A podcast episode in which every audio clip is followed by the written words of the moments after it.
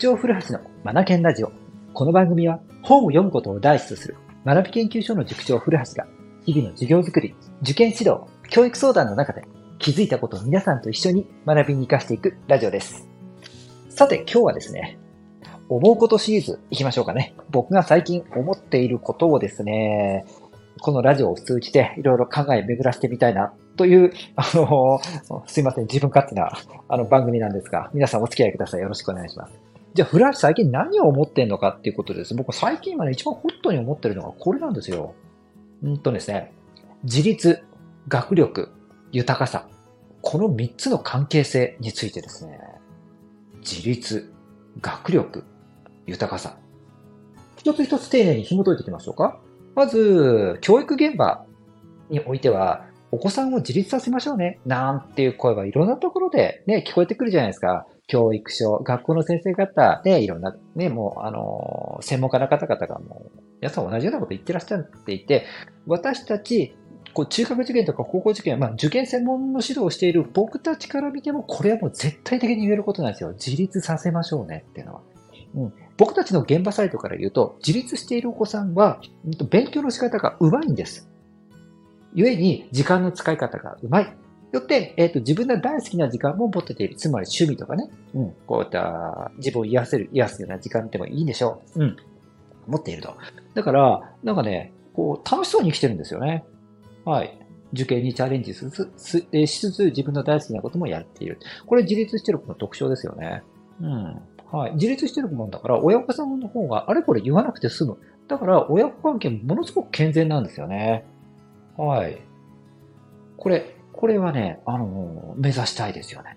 うん、やっぱり受験に強いうちですね。で、例えもし受験、ね、あのー、志望校合格にならなかったとしても、そこから学べるので、次に活かすことができる。というね、こういったサイクルがあるんですよね。こういうお子さんたちとか家庭っていうのはね。ね親が子を自立させられてるうちはね、やっぱ強いですよ、勉強において。うん、強いです。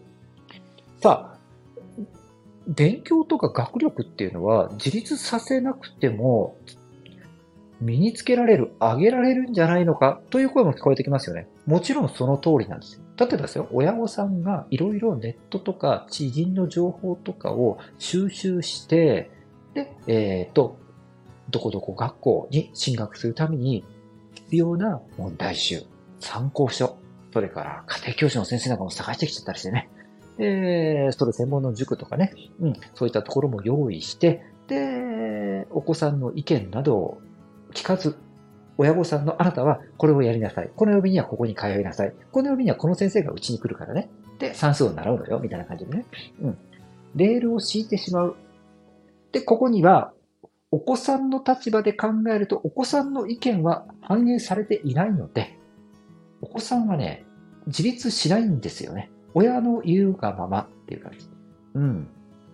で、言うがままなので、楽なんですよね、お子さんにとっては。うん。だからこれが生き方だって思ってしまう子も多くいらっしゃるみたいなんですよね。うん。確かに周りに、んと用意された問題集や参考書、先生方とても優秀なので、それを触れていく。取り組んでいくっていうことで、志望校合格とか学力で上げられるんですよね。うん。ただしこれって、もう一度言いますよ。自分が見つけてきた。で、自分が選んだ。というわけではないんですよね。だから自分で決めていないので、これ自分、自分がないので自立していないんですよね。うん、そうなんですよ。自立と学力。うんはい。学力という面においては自立っていうのは、それはしていた方がいいけども、自立していなくても学力って高められるよねっていう結論ですよね。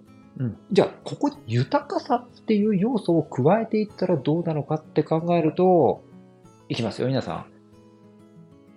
自立している子たちっていうのは、先ほどの勉強の例でも伝えた通り、自分で今勉強する時間なのか、どこまで勉強するのか、ページをね、うん、どんな勉強をするのか、ね自分の志望校どこなのか、今度の学年末テストで何点取るのか、目標設定も全部自分で行うということになってくるとですね、これ全部自分ごとなので、自分で責任を背負うという体験が積めるんですよね。結果、うまくいこうが、失敗しようが、自分の経験として身に備わっていくと。はい。自分で判断するわけなんで、当然痛みも伴いますよね。不安も背負いますよね。それ込みですよ。自立、決断というのは。うん。だから、そんな不安や痛み、そんなことも重々承知しながらセットで込み込みでチャレンジをしていく。このような体験を何度も何度もしていくことによってメンタル強くなっていくと思いません？だからどんな結果になったとしてもそれは自分の人生の糧となっていくじゃないですか。うまくいっても失敗しても。で、それは自分の材料として残っていくので、また次に活かせるわけですもんね。この体験はですね、すればするほど豊かになっていくと思いません？うん。だって決断力の判断上がりますもんね。自分で決めた回数が多ければ多いほどその精度は高まるじゃないですか。ということはですよ、自分が豊かな生き方をしたいなと思うならば、そこに向けて、決断、決断、決断。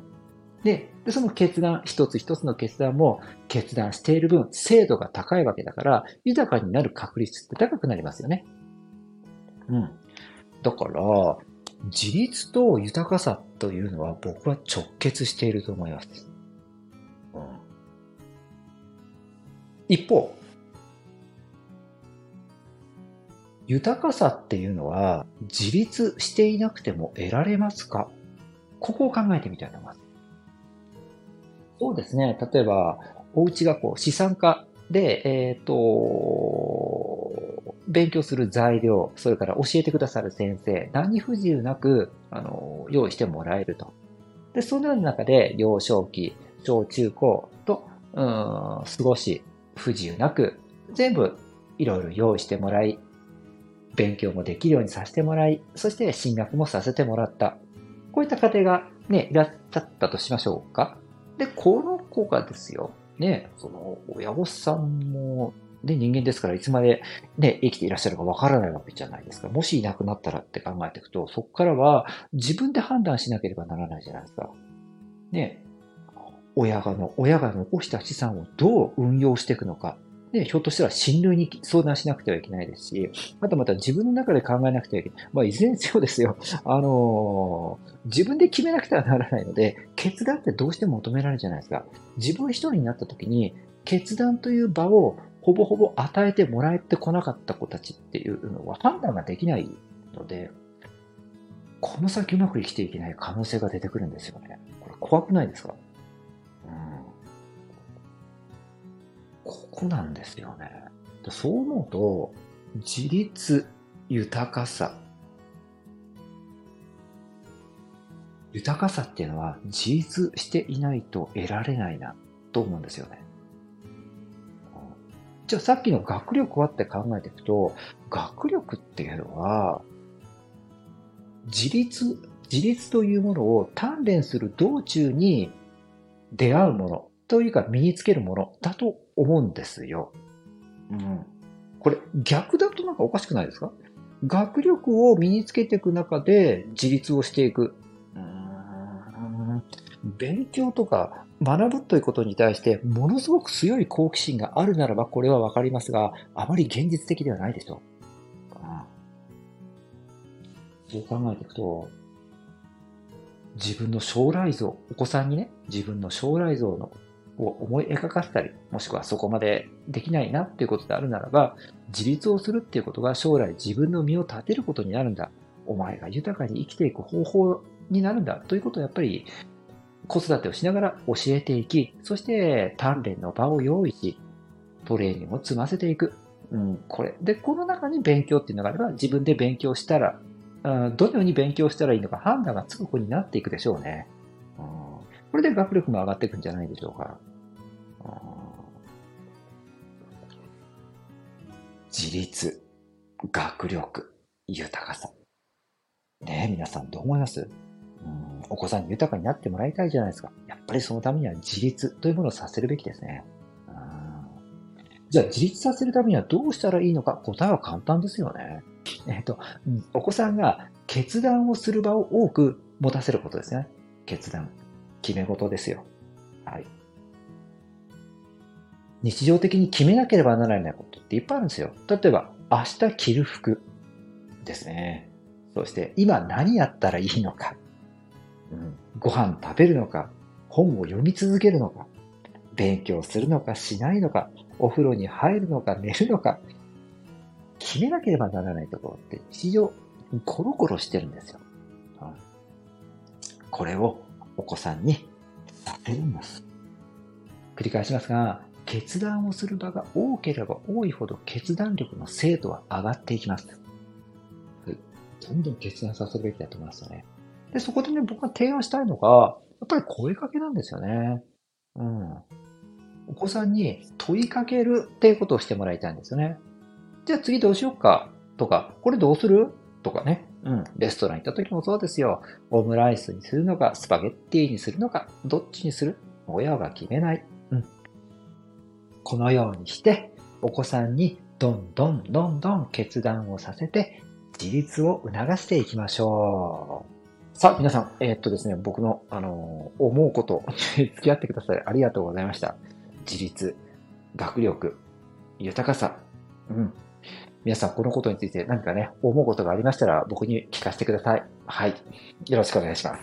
最後までお聞きくださりありがとうございました。Read more, learn more, change the group. 素敵な一冊を。